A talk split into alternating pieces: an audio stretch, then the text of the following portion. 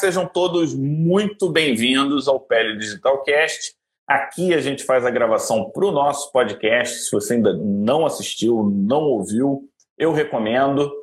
A gente está num episódio próximo de 75, já tem bastante episódio. E não são episódios de dois minutos, não. São episódios de uma hora, que são as nossas lives que acontecem todas as terças.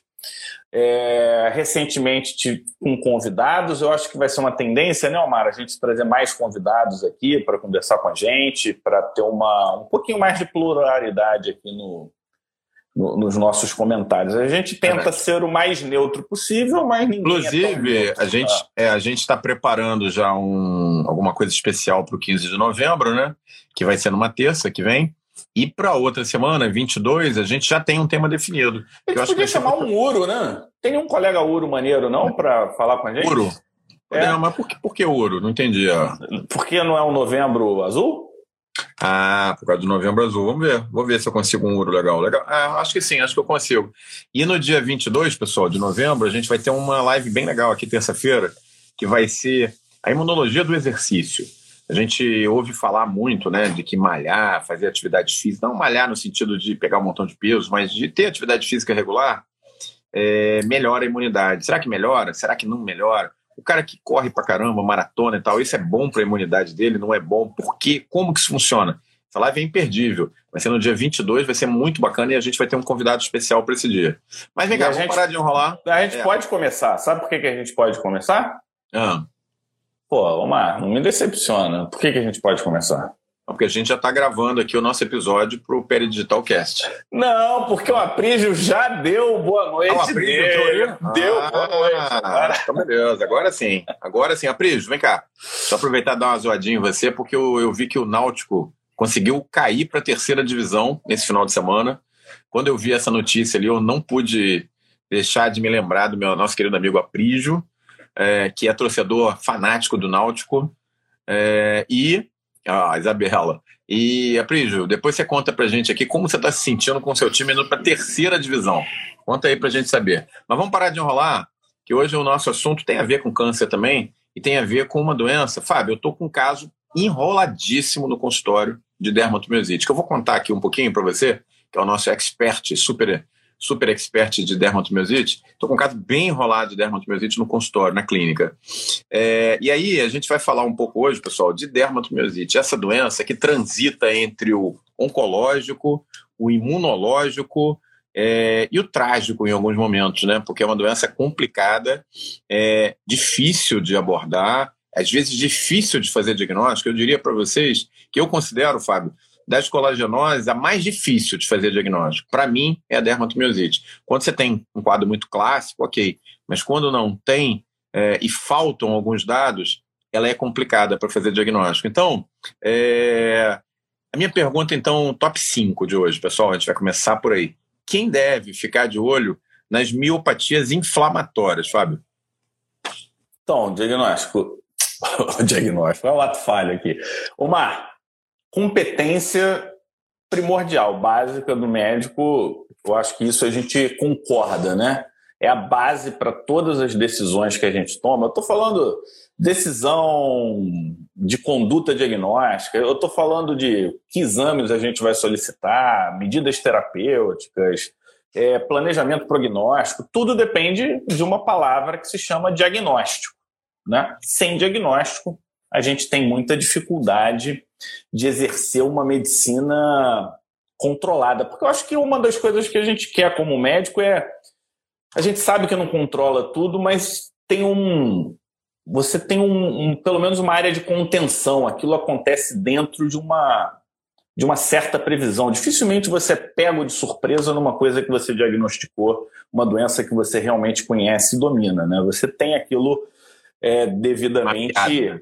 É, mapeado, alinhado, e, e na maioria das vezes dá, acontece do jeito que você programa, né? Não vou dizer sempre, mas na maioria das vezes sim. Então, é, é, a minha resposta romântica é todos, todos têm que saber de dermatomiosite. Mas eu entendo também que a nossa formação, ela é como a gente sempre fala aqui, ela é dentro da caixinha. Então tem a caixinha das especialidades, a caixinha, as caixinhas temáticas, e no modelo de caixinha, a tua pergunta faz sentido. E sim, existem algumas especialidades que vão se encontrar mais vezes com a dermatomiosite. Eu acho que reumato e dermato são dois que já vêm na cabeça assim em tempo real. Cardiologista talvez não esteja tanto no radar, mas é um, uma especialidade importante, a gente vai evoluir isso durante a live. Pneumo é muito mais importante do que as pessoas imaginam, talvez até os próprios pneumos não imaginem quão importante eles são, tirando algum colega que trabalhe mais com colagenoses, e, obviamente, os neurologistas, que são os especialistas nas doenças musculares. E aí eu acho que vale a pena, é, se você concordar, a gente relembrar quais são as miopatias inflamatórias idiopáticas autoimunes, que é assim que, ela, que, a, que a gente agrupa. Né? Então, elas são estão dentro das doenças autoimunes, que classicamente são doenças mediadas por anticorpos que têm como alvo o próprio corpo. E dentro das doenças autoimunes existem as miopatias inflamatórias autoimunes, que é um subgrupo. E nesse subgrupo, o que, que vai diferenciar? Alterações fenotípicas, do tipo qual tipo de músculo que é acometido, quais são as outras manifestações clínicas, se tem ou não tem lesão extramuscular, a gente fala assim, alterações laboratoriais, imagem eletromiográfica, e com isso você tem quatro principais doenças. Aqui eu não sou especialista, é, é muito provável que tenha variantes e subtipos que eu não vou saber dizer aqui. Mas basicamente a gente tem dermatomiosite, polimiosite, que são doenças muito parecidas, mas são separadas. A miosite necrotizante autoimune, ela tende a ser muito muscular, e tem a miopatia ou miosite por corpos de inclusão, que é uma miopatia que pega mais musculatura distal e menos musculatura proximal. Eu também não tenho. É o contrário seria o contrário das miopatias inflamatórias como um é. todo. É, eu não tenho experiência e tá aí um, um, tema que a gente pode um dia fazer um fórum, né, com neuro, reumato, pneumo, para a gente fazer um, um bate-papo. E o reconhecimento das miopatias autoimunes ele é, ele é fundamental, né? E como, derma, como dermatologista, que é para onde eu vou puxar agora, eu a gente vê muito caso, né? No, no, dermatomiosite não é uma doença rara, raríssima. Ela, de vez em quando, está aparecendo um caso é incomum. na frente. É incomum. É incomum. É, é. E por que, que a gente tem que saber dar esse diagnóstico, né? independente da tua especialidade? Porque o diagnóstico de dermatomiosite está, está associado a um aumento de mortalidade três a seis vezes superior ao da mortalidade da população geral. Isso independente de faixa etária. Existem os sub, subtipos e subgrupos que são mais afetados, os idosos, homem.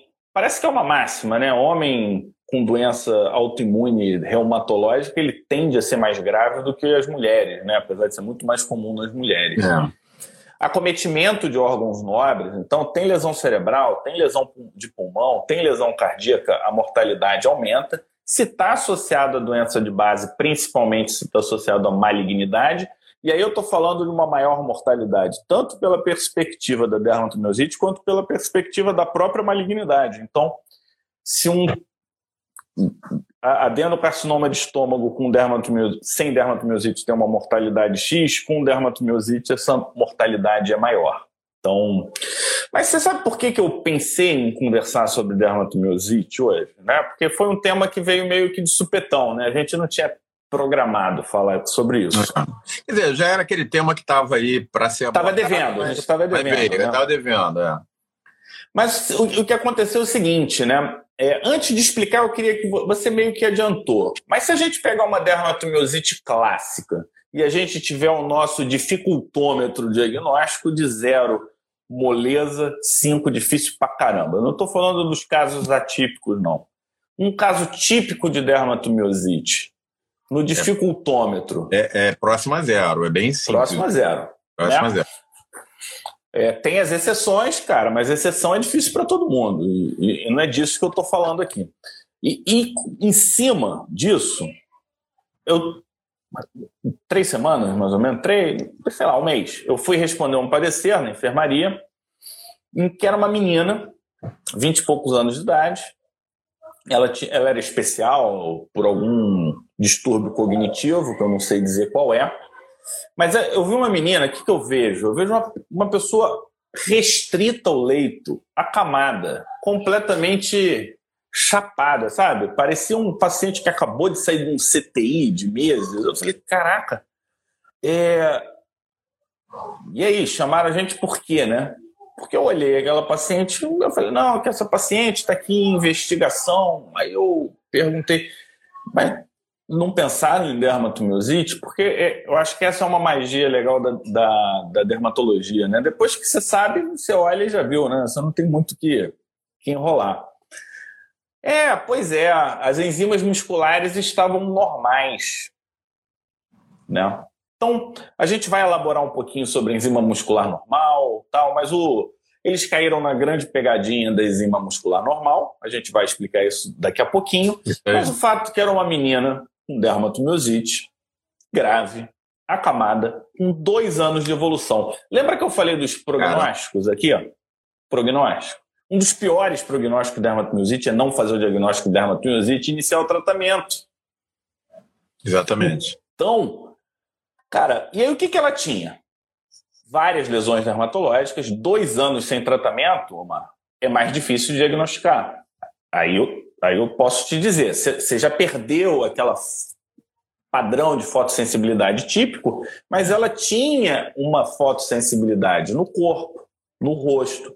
Fotossensibilidade com muita pálpebra superior acometida, até que prove o contrário, é dermatomiosite. A maioria das fotossensibilidades não pega tanta pálpebra superior. Isso é uma dica diagnóstica, né, para legal, né, interessante. É a cor já não estava aquele vermelho purpúrico, vermelho heliotropo, é, que é um vermelho meio vinhoso tal. Quem viu, eu botei no. Eu botei nos stories do professor Franciscone um, um heliotropo, tá? E ela tinha. Como é, que eu, como é que eu resolvi essa equação, então? Ela tinha três síndromes cutâneas. Ela tinha uma síndrome de fotossensibilidade, ela tinha uma síndrome poiquilodérmica que acompanhava essa fotossensibilidade. Isso, isso é uma composição muito interessante, porque uma outra doença que dá muita poiquilodermia tende a fugir de áreas fotoexpostas, tende a ser mais em áreas fotoprotegidas, que é a micose fungoide. E ela tinha uma síndrome vascular vasomotora, então ela tinha um pouquinho de liveda, ela tinha aquela é, aquele componente de polpa digital, uma certa atrofia, e a capilaroscopia com alterações de doenças reumatológicas associadas à hipertrofia e uma cutícula altamente irregular, espessa. Então, nessa composição, eu não e sem consigo... Não tinha pápula? Muito xoxo, porque o vermelho já estava menos. Acho que cabia interpretações ali. Eu nem, eu nem coloquei isso como uma coisa tão importante, porque podia falsear.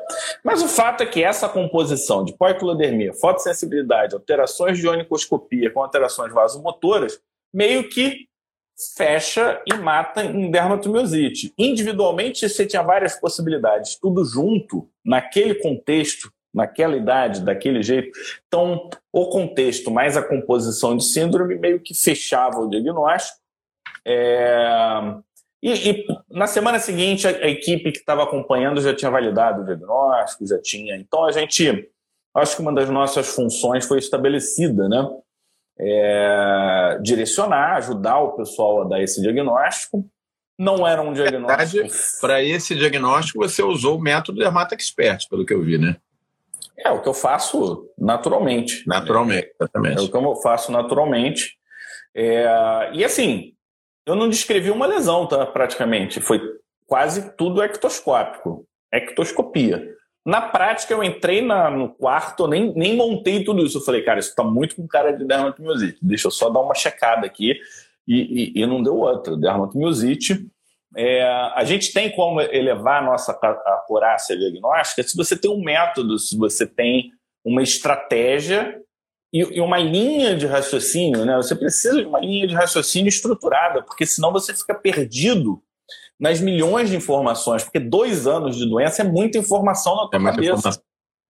Olha só, deixa eu te falar uma coisa que a gente tem que ficar de olho aqui, que a gente ainda está na primeiro, primeiro top, né? Mas eu tô com um caso de clínica muito parecido com a tua história. Uma moça do interior de, da Bahia que fez uma teleconsulta comigo e um ano de evolução. Ela tem Botron, muita pápula, as lesões de dorso de articulação, mas com todos os, os exames de enzima negativo. E aí é, rodou, rodou, rodou, porque as pessoas não confiaram no diagnóstico. Ela, mesma coisa, um ano de evolução, ela já perdeu um pouco aquela coisa do heliotropo, mas ela tem assim um edema de face, uma fotossensibilização generalizada, pegando muito pálpebra superior, é, mas não tem queixa de fraqueza muscular. Mulher, jovem, né? E é exatamente essa discussão que a gente vai ter hoje sobre a questão de precisa ter a a, enfim, a alteração muscular. A, a Tereza está perguntando, e a eletromiografia? Essa paciente minha, que você fez, o diagnóstico, fez eletroneuro e deu normal a eletroneuromiografia dela. Ela tem sinometura do carpo, mas na eletroneuromiografia é, não mostrou nada. Mas a gente com certeza vai comentar hoje que existem formas de você investigar melhor e direcionar em que grupo muscular você deve fazer eletroneuromiografia para afinar esse diagnóstico, entendeu? Exatamente isso que você comentou é a experiência que eu estou tendo no, no, com a paciente no consultório, entendeu? Mas enfim, vamos é, lá. A gente vai, a gente vai conversar um pouco sobre o, os exames, né, na dermatomiosite daqui a pouquinho. E eu já adianto, exames em dermatomiosite não são lineares, tá? Eles são de momento. E, Fábio, ó, eu vou te devolver a pergunta, já que eu vou perguntar o top 4. No teu dificultômetro, em que zero é, é bola no gol, olhou, fez o diagnóstico, e, e 10 é difícil pra caramba de fazer diagnóstico. Quando a dermatomiosite sai do clássico, quanto você dá para ela, esse dificultômetro? É, posso responder depois? Pode, pode. Durante a live? Pode. Então, ó, o Fábio está devendo essa, essa resposta aí para gente, a gente vai ficar cobrando ele aí, né? É, Vamos dar bronca na Janaína. Chegou atrasada, Janaína. É, Pô, é, a Prígio é, chegou na hora certa. É, a Prígio chegou. Top 4 de hoje, Janaína. Foi bom que a gente enrolou um bocado aqui na primeira, na primeira pergunta, você não perdeu tanto. Top 4 de hoje.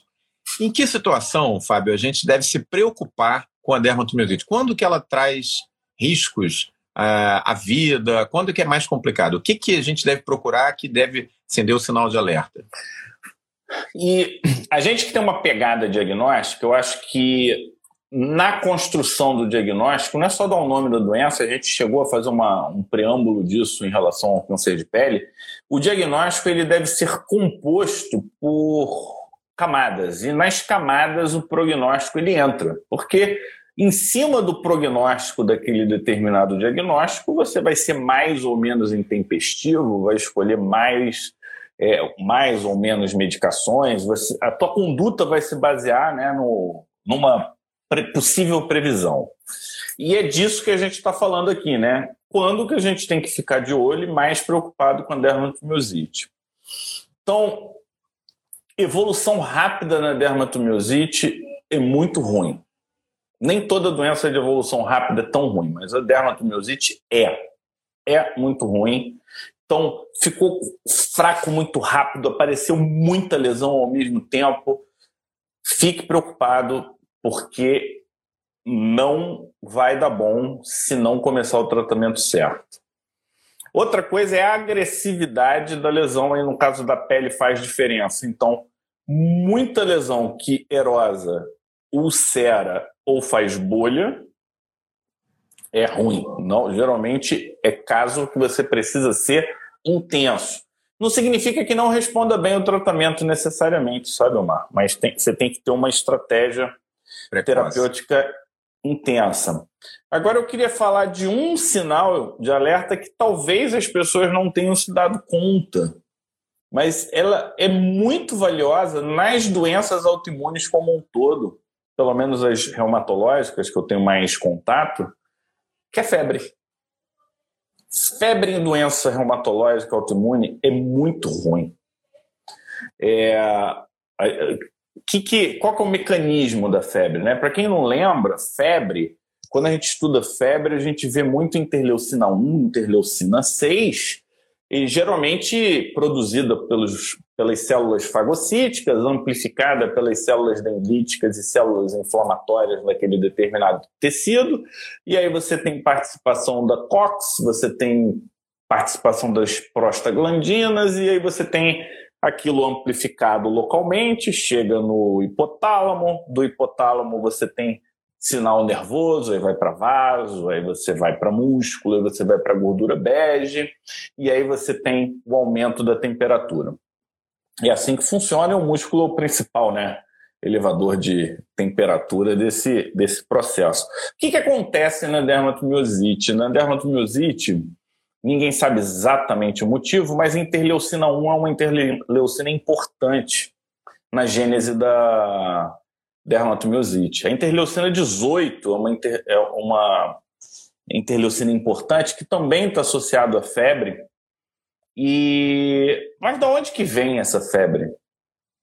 E parece que uma das possíveis explicações, além da amplificação da inflamação causada pelos anticorpos, porque os próprios anticorpos eles a porção genérica do anticorpo amplifica, né, a inflamação traz complemento que também amplifica a inflamação, acontece o fenômeno da piroptose.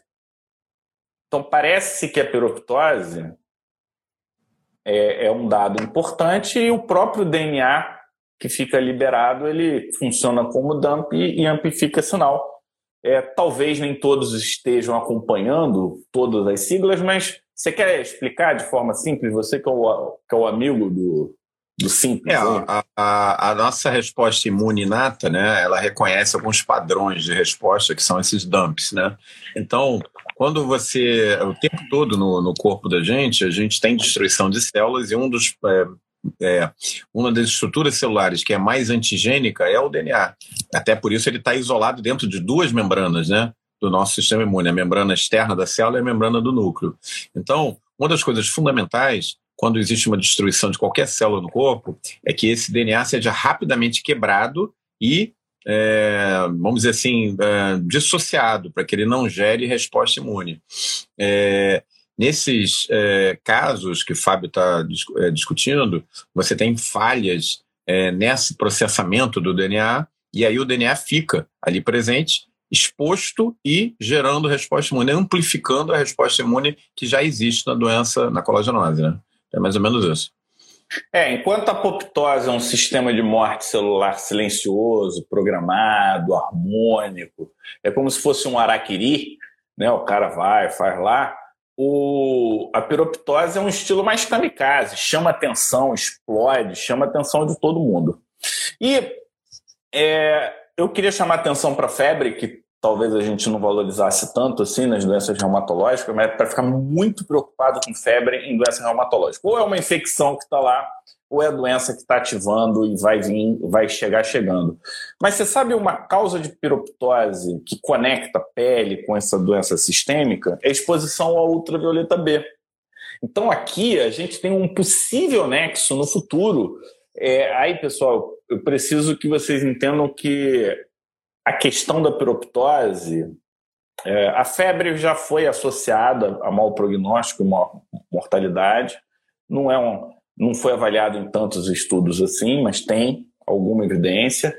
A piroptose ela nasce de teorias e de possíveis mecanismos. Então, eu acho que é algo que a gente vai ver é, melhor definido e melhor desenhado no futuro, tá? É, não acho, ainda não é uma resposta categórica, vamos dizer assim. Não dá para dizer que com certeza é assim, se daqui a X tempo alguém descobrir que piroptose não tem nada a ver, vão falar, pô, o Fábio falou uma besteira lá na live, falou que era piroptose e tal. É, eu acho que não vai ser besteira não, mas de qualquer forma a gente tem que, na, na nossa composição racional, a gente tem que ter esse alerta, né? A gente não pode defender esse ponto como se fosse uma verdade absoluta. Bom, então tá aí, pessoal. Vocês estão acompanhando a gente, tem inclusive é, não médicos aqui com a gente. É, os pontos em que o médico e o próprio paciente que é portador da doença tem que ficar ligados foram bem destacados aqui pelo Fábio. E né, nessas situações, alguns tipos específicos de lesão de pele, a presença da febre, a prostração, a evolução muito agressiva, tudo isso são sinais de que é necessário que esse diagnóstico seja feito o mais rápido possível e que, mais ainda, que a, a terapêutica seja instituída. Esses casos que nós estamos comentando aqui, do Fábio, dois anos sem diagnóstico, pacientes que eu estava relatando aqui com um ano também sem diagnóstico, ou pelo menos perseguindo esse diagnóstico, é fundamental que isso seja feito o mais rapidamente possível e a gente vai para o top 3 de hoje. Qual que é o top 3? A gente chega ao ponto de falar de diagnóstico de dermatomiosite. E aí, os anticorpos é, antimúsculo, é, eles são realmente importantes? Como eles funcionam? Eles são causa, eles são consequência na dermatomiosite? Qual é a real importância desses, desses autoanticorpos, Fábio? É, eles são chamados de anticorpos miosite específicos. É, e, e, a gente vai entender que eles são um avanço. A gente não sabe ainda até que ponto eles são causa ou eles são consequência, né? Porque, ah, por, como assim causa ou consequência? Você pode ter lesão muscular, expõe partes do músculo que não estariam faz... expostas, e aí você reage contra aquilo num ambiente autorreativo, é uma possibilidade. A outra possibilidade é que ali seja o início, a gênese do problema. A gente ainda não sabe quem veio primeiro, se foi o ovo ou a galinha. Mas antes da gente falar dos anticorpos miosite específicos, eh, tem três grupos de exames laboratoriais que a gente pede em, em dermatomiosite. Não só dermatomiosite, mas nas miopatias inflamatórias ou casos de suspeita de miopatias inflamatórias. São as enzimas musculares. E a gente já viu que elas podem subir. CK, LDH, TGO, TGP, aldolase, essas todas podem subir. Só que para elas subir, Omar, você precisa ter músculo. Porque depois que você lesou, depois que você machucou, depois que você passou da fase aguda, necrotizante, não tem mais o que subir. Uhum. Então, Legal. doença antiga, enzima muscular normal ou baixa, inclusive. Então, é, esse, é, esse é um basicão não podemos descartar doença muscular por falta de enzima muscular. Então, é, eu acho que esse é um dos clássicos da clínica médica, eu posso dizer é, dessa forma. É... Outro eletroneuro, eu nem ia falar tanto de imagem e tal, acho que depois a gente pode até falar um pouquinho se, se sobrar tempo. Anticorpos associados à miosite, não os miosites específicos. Aqui eu estou falando do anti-RO, SSA, estou falando do anti-LA, eu estou falando do anti-SM, eu estou falando do anti-RNP, que é o ribonucleoproteína. O que, que significa isso? Isso significa que a chance dessa miosite estar associada a uma doença reumatológica é alta. Dentre elas, a dermatomiosite. Dermatomiosite é do grupo das doenças reumatológicas. Então, é, se não tem, já aumenta a chance de ser das outras miosites inflamatórias. Então, tem um pouco de. É que serve como um divisor de águas. Tem ajuda, não tem também. Não, não, não, a ausência não vale, tá? O que vale é a presença. E tem os anticorpos específicos. Meu amigo, quantos anticorpos específicos hoje tem? Vamos, vamos listando aqui. Vamos. Eu, acho que, eu acho que o mais clássico de todos, antes de eu falar deles, 20 a 40% das pessoas com dermatomiosite terão positividade. Então a gente está falando de 60 sem positividade. Então é coisa pra caramba, tá? É a maioria. É a maioria e podem demorar semanas para ficar prontos. Então, não são anticorpos para diagnóstico. Mas vocês vão entender, eles são anticorpos para qualificação da dermatomiosite. Então, a gente já está começando a entender que dermatomiosite não é uma doença. Dermatomiosite tem variantes. E o, o grupo mais conhecido são os anticorpos antissintetase. Esse eu acho que acho que quando começou dessas variações, talvez tenha sido esse primeiro grupo um dos que mais chamou mais atenção inicialmente. Para quem não lembra, antissintetase ele está ele tá focando no aminoácido tRNA sintetase. O tRNA é o RNA de transferência. Para quem não lembra, tem o RNA mensageiro. O RNA mensageiro ele está indicando quais são os aminoácidos que tem que grudar nele lá no ribossomo, não é isso? Ah. Quem carrega o aminoácido certo para fazer a junção e o ribossomo e compor a proteína é o RNA T. É o tRNA, transportador. Então a gente está falando aqui de transcrição, não é isso?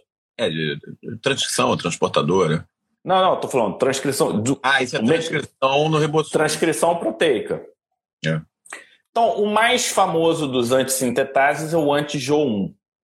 Tem vários outros, tem um monte, mas isso não vem. 1 a 5% das pessoas é antissintetase e a antissintetase tem valor prognóstico e tem valor clínico. Então a gente está falando de um anticorpo que está associado a manifestações clínicas, mão de mecânico, doença pulmonar intersticial, e não é exclusivo de dermatomiosite, pode estar associado a artrite reumatoide, lúpus, doenças mistas do tecido conjuntivo e até vasculites ANCA-C. Então, o, e o antissintetase também está associado à ativação macrofágica que você gosta é, de falar. Então, antissintetase, clássico, comum, associado. Joe One é o mais famoso. J-ON. Segundo grupo, dois. SRP, de Signal Recognition Particle, que, que, é, que é, é, são aquelas bolinhas que saem do retículo endoplasmático é, rugoso e também está associado ao quê? Síntese proteica. Olha, olha como é que algumas coisas vão batendo. Ele, em 5% dos casos, está associado a miopatia necrotizante, geralmente muita necrose, pouca inflamação, pouca manifestação extramuscular. SRP. Já vou ajudando, já vou adiantando aqui para facilitar. Tudo que necrosa músculo, tudo que dá doença intersticial pulmonar diminui risco de câncer. Então, os que são positivos nesses contextos tendem a não estar associado a câncer. O anti-Mi2, a gente está falando da helicase, que está associado à transcrição. Olha aí. Está associado a quadros cutâneos intensos, agudos, progressivos. A doença muscular ela pode ser intensa, mas geralmente ela não é tão é, aguda e tão rápida quanto a pele e se relaciona a uma boa resposta terapêutica e baixa chance de malignidade. Vamos para o quarto agora. Me dá 5, MDA 5.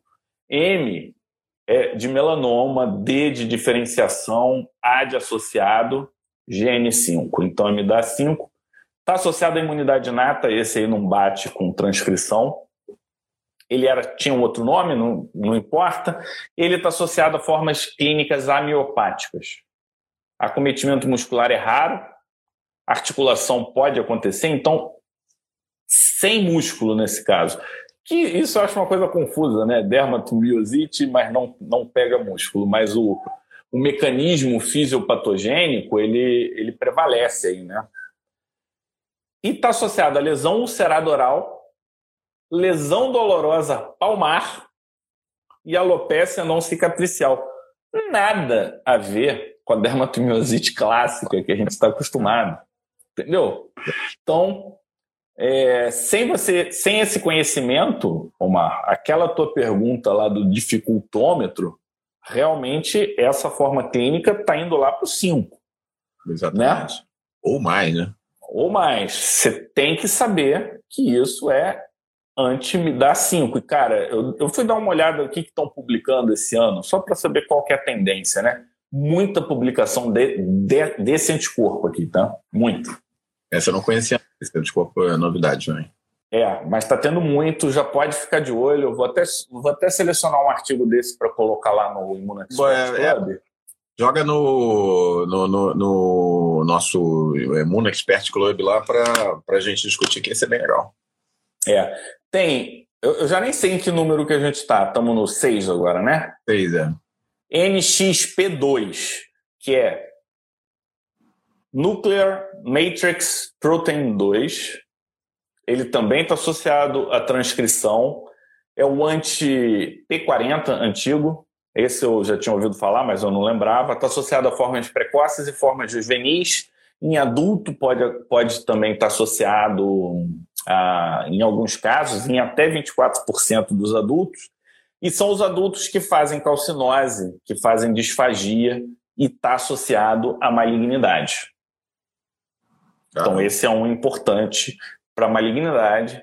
Tem um que se chama TIF1, que pega duas proteínas, também envolvido na transcrição, e esse está relacionado a doenças psoriasiformes, pápulas ceratósicas palmares e lesões hipopigmentadas e telangiectásicas do tipo red on white. esse eu já separei esse artigo, que as manifestações clínicas são bem específicas. Né? Então, quadro psoriasiforme, caramba. Psoriasiforme. Não, é. A, a manifestação psoriasiforme na dermatomiosite já era reconhecida, mas a gente não conseguia entender, né? Por que, que uns faziam e outros não. Né? Então, tá aí. Tem o anti-SAI, que tem a ver com a ubiquitina, é, 5 a 10% de dermatomiosite, tipicamente é miopático, é, é, inicialmente é miopático, mas se não tratado, evolui com miopatia grave, a doença cutânea pre, é, precoce nesse caso, né? Também associado à malignidade. E tem um outro que é mais muscular e necrose, que é o HNGCR. Olha, pessoal, o objetivo aqui não é falar, caraca, tem que decorar tudo isso. Não, é você ter a tabelinha, L tabelon. Você tem que ter um tabelão. Dermatomiosite El Tabelon, olha lá, vê a tabela, porque você não tem como, ainda mais que não é uma coisa que você vê todo dia e, e não é um laboratório fácil Cara, de acesso. E você reviu isso agora? E aquele anticorpo que eu brincava lá com os residentes, que era o anticorpo mal educado, o anti-CAU. Ah, o, o, ele, é, ele não é miosite específico, ele está no grupo do. é um anticorpo mal educado. É, ele, é, ele, é, ele não é de miosite, ele é miosite associado. Mas, teoricamente, é doença cutânea, bom prognóstico. É, exatamente. É, mostra, mostra um prognóstico, marca um prognóstico melhor. Então tá aí, vocês viram aí no top 3, de uma forma leve, um assunto que não é leve, né? E bem atualizado aí, que foi trazido pra gente pelo Fábio. É, para o pessoal que está assustado, é uma doença bem complexa. E eu vou dizer para vocês, ele, o Fábio ficou enrolando aqui, mas eu colocaria dermatomiosite sem ser a forma clássica, numa escala de 0 a 10, em que 10 é um diagnóstico difícil, eu colocaria acima de 7. Eu acho um diagnóstico de desafio, mesmo para quem é experimentado, na minha opinião, tá? O que, que a Ana está falando aqui? Que tal vocês fazerem uma tabelinha para nós? Tá bom, podemos fazer, né? Vamos fazer, Fábio. É, gostando. Tá bom, mano. A gente é, trabalha aqui, não tem moleza, tá não. Assunto, e ele me falou que vai preparar uma aula sobre é, dermatomiosite para o curso do é. Imuno Expert, que a gente vai estar tá depois liberando para vocês aí no Imuno Expert. Assim, assim que eu fechar o, o conteúdo do Dermato Expert, que tá bem legal, eu vou. Essa é uma aula que está no radar. Que o assunto aqui está bombando hoje, porque a gente está o tempo todo entre 120, 130, 130 e poucos colegas, agora baixou um pouquinho, 120. É isso, é, é um assunto interessante. Vocês já devem ter sentido essa dificuldade nesse diagnóstico. Não é fácil, não. Dermatomiosite é uma coisa difícil. Aí a gente chega no nosso top 2. Top 2 de hoje, porque nós já estamos avançados aí na hora, né? Por que, que o, a gente falou bastante de diagnóstico, né? Por que, que o diagnóstico, Fábio, na dermatomiosite, ele não é o suficiente? Eu, eu acho que eu já dei um spoiler, né? Falando um pouco mostrando né, os subtipos. Então, vamos organizar, né? Eu acho que a grande dificuldade da dermatomiosite é que eu vejo muito texto, sabe, Ctrl-C, Ctrl-V, mas que explica pouco a dermatomiosite. Não explica legal. E minha vivência de dermatomiosite não é o que eu leio. Não é, tá? É, é diferente. Mas vamos lá. Doença cutânea com doença muscular. Então, esse é um padrão, é o clássico. Nós temos as doenças musculares sem a doença cutânea. É, e o anticorpo HNGCR parece que é muito importante nessa divisão. E pode ser polimiosite, ou seja, e pode ser alguma das outras. E tem a doença cutânea sem a doença muscular. E ela deve ser subdividida em hipomiopática, ou seja, ela, você não tem a doença muscular clinicamente perceptível, mas você pode ter doença muscular subclínica. Hoje, meu exame de escolha é ressonância magnética. Tá? É ressonância magnética mostra se tem necrose, né? ressonância magnética mostra se tem inflamação aguda, ressonância magnética eu consigo comparar o lado direito com o lado esquerdo, ressonância magnética pode me direcionar para uma biópsia, pode me direcionar para uma eletroneuromiografia. E ultrassonografia, você acha que quebra o galho? Eu, eu não músculo. tenho experiência. Eu, eu acho.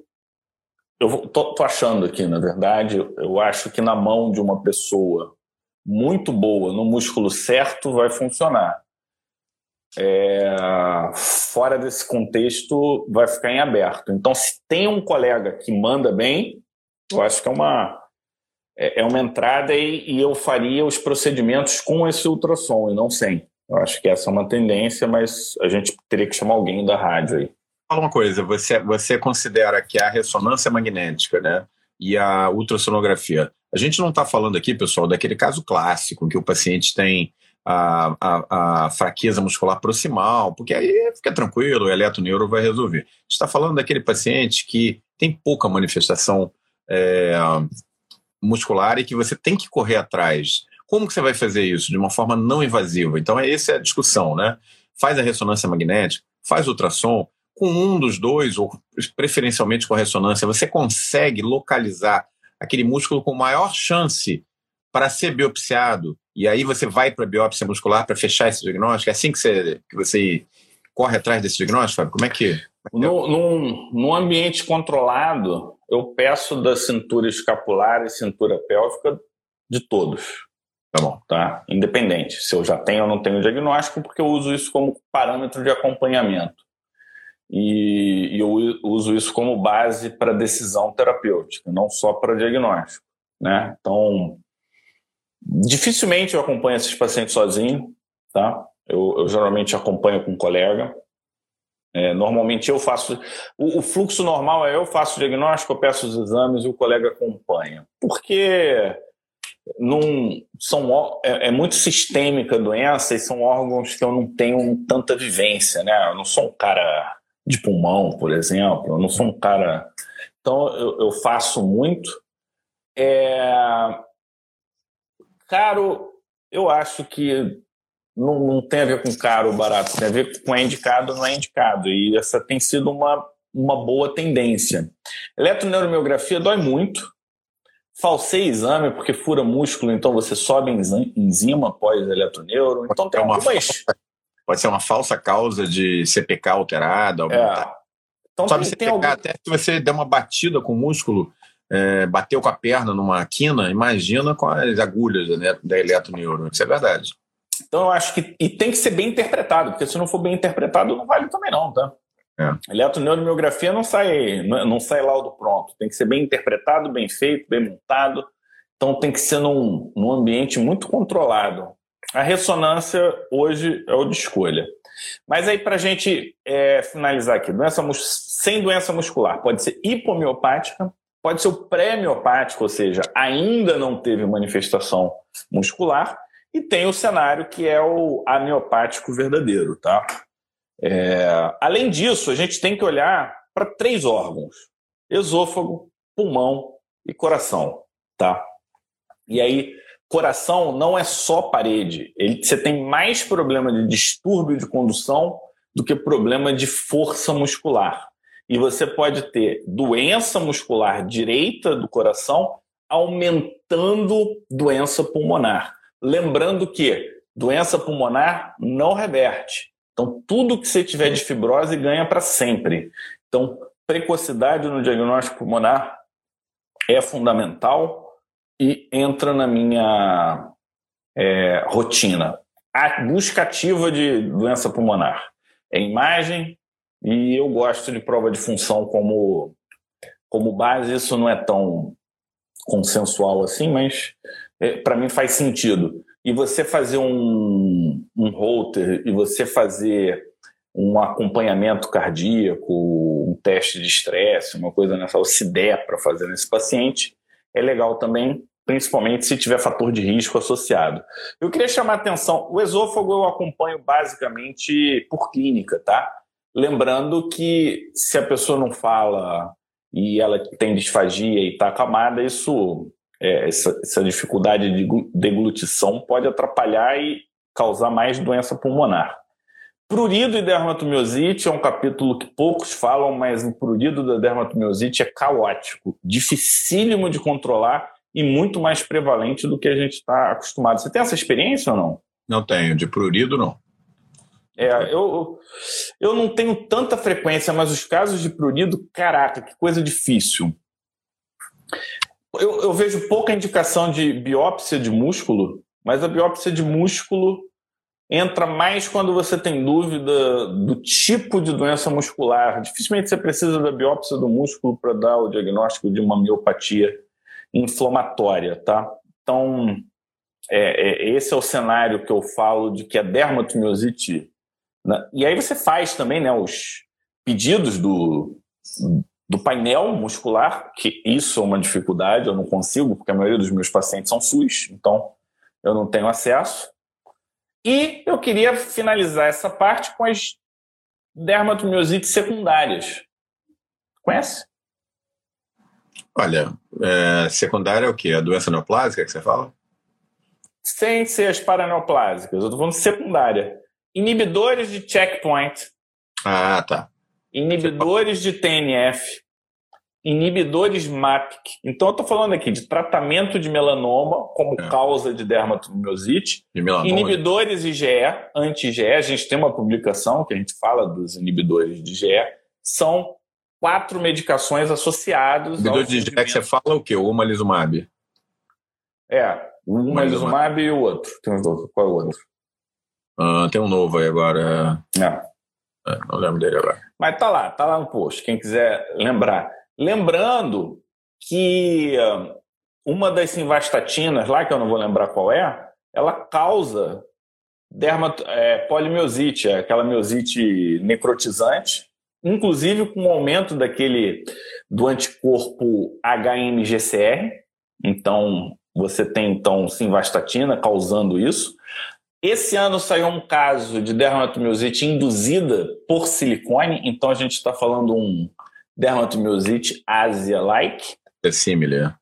Ásia similar, não é bem Ásia porque as manifestações são outras, mas é como se fosse uma doença autoinflamatória induzida pelo silicone. E por fim, vários casos relacionados à Covid e à vacinação de Covid desencadeados. Desencadeando, dermat... Caramba, essa não estava fora do meu radar, olha aí.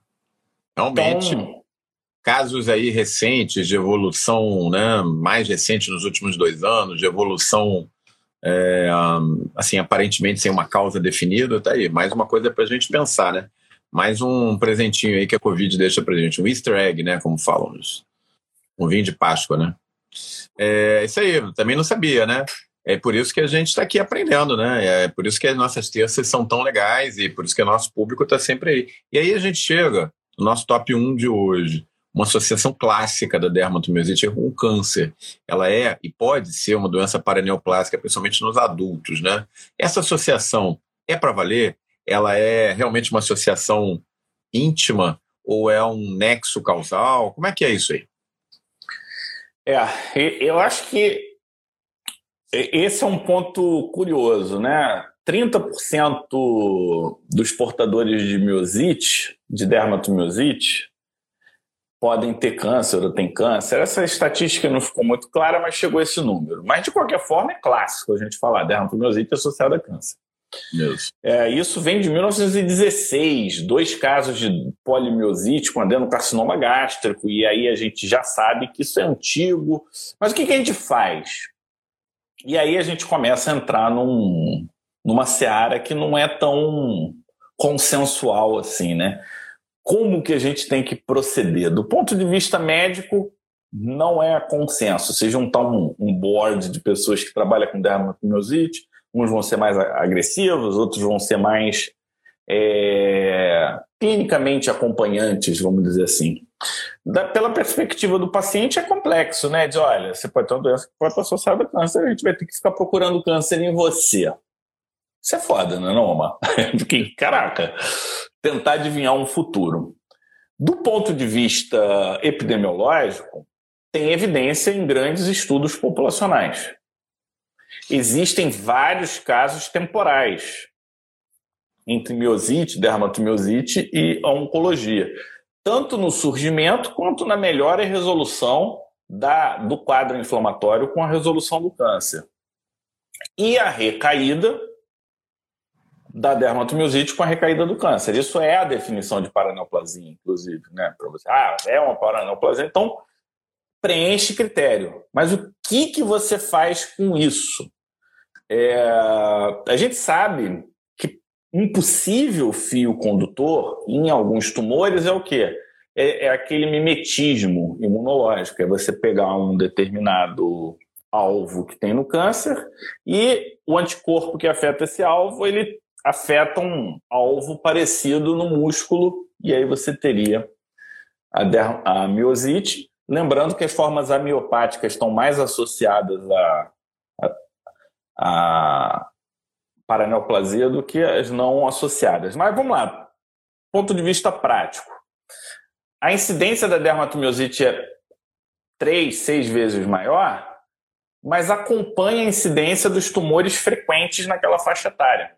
Então, esse é um, esse é um dado que facilita, né? Eu vejo muita pergunta, ah, dermatomiosite está associada a qual tumor? Prova de título, adoro essas perguntas, assim, mas não é, não é bem assim, porque você vê, cara, é muito tumor que vem acontecendo. Então, você não consegue subir. Tem alguma, algum dado clínico que ajude a gente? Então, lesão capilar na biópsia muscular. Então, se fez biópsia e tem lesão de capilar, na pele também, vasculite leucocitoclástica, lesão vascular, fala a favor de é, paraneoplasia. Então, estou falando de necroses, lesões tipo vasculite, úlceras, essas coisas todas na dermatomiosite, ficar de olho. Idade avançada, estatística, então a gente viu que aumenta. Disfagia é um sintoma isoladamente que fala a favor. Doença cutânea grave, a gente já tinha falado, né, que é um sinal de alerta, e é um sinal de alerta também para paraneoplasia. Ausência de doença pulmonar, ou seja, a doença pulmonar tende a proteger, e pessoas que já tiveram tumores tendem a ter mais. Os anticorpos que aumentam o risco, TIF e NXP. E os que diminuem são antissintetase, Mi2, MIDA5 e o SRP. De novo, tem que ser um, uma tabelinha. Eu não, eu, eu não gosto dessas decorebas assim, né? E o screening tende, tende a ser um screening do tipo suave. Faz o que precisa ser feito naquela determinada faixa etária, considerando as coisas que são mais comuns e frequentes. Vai virando, pessoa de cabeça para baixo, né? Ou seja, se é homem, você vai procurar mais câncer de pulmão, colo, mulher vai pensar em mama, vai pensar em câncer de colo de útero, e, enfim, vai pelo sexo e pela faixa etária. Isso. Eu, como eu faço imagem para os músculos, eu faço imagem para ver se tem doença pulmonar, eu já. Entendeu? Ressonância, ressonância, TC de corpo inteiro. É caro, é. Não é barato. É, mas eu não. não, não sai muito disso, não. Não sei que seja muito novinho tal, mas geralmente é o que entra aqui no meu, no meu radar. A refratariedade ao tratamento clínico é um sinal de alerta. Então, você pode ser mais intempestivo e até lançar mão de PET nesses casos. E o screening recomenda-se que seja anual, se não tiver nenhuma surpresa nesse meio do caminho. Essa é a ideia. E aqui eu termino o resuminho. Sinceramente, pessoal, isso é um resuminho. Dermatomiosite cresceu muito, muito, muito. Se tornou uma doença é, endotípica total, tá? Tem alguns spoilers e alguns alertas terapêuticos, mas lembrem, corticoide causa miosite, tá? Então a gente tem que tomar muito cuidado. E eu não vou ensinar terapêutica aqui, mas o momento da doença muda completamente o tipo de remédio que você vai fazer. É, isso é, é básico na dermatomiosite e é um problema que a gente tem hoje, né, Omar? Acesso a remédio. A gente nem sempre consegue ter acesso, mas o que está entrando no radar aí? Inibidores JAK-STAT. Vários casos com resposta interessante com inibidores de JAK-STAT. Já fizeram do Pilumab, não responde. Não sei por que fizeram do Pilumab, mas houve um, um solto. É, já vi inibidores de JAK-STAT complicando hum. também, então não é uma coisa redonda, não é uma coisa tão fácil. acho ah, que... inibidor de JAK é um mundo, né? É, é. Você tem ali, a gente já tem aula sobre isso aí no nosso curso, no Imuno Expert. É, tem quatro uh, tipos de é, receptores e receptores envolvidos, eles se combinam. Então, na verdade, você tem N tipos de inibidores de, de, de JAK, né? A gente tende a tratá-los como uma coisa única e não são. Né? Às vezes, numa determinada doença, o paciente não responde mal a um e responde bem ao outro. Ah, mas os dois são inibidores de JAK, mas são diferentes entre si, entendeu? É, então tem tudo aí.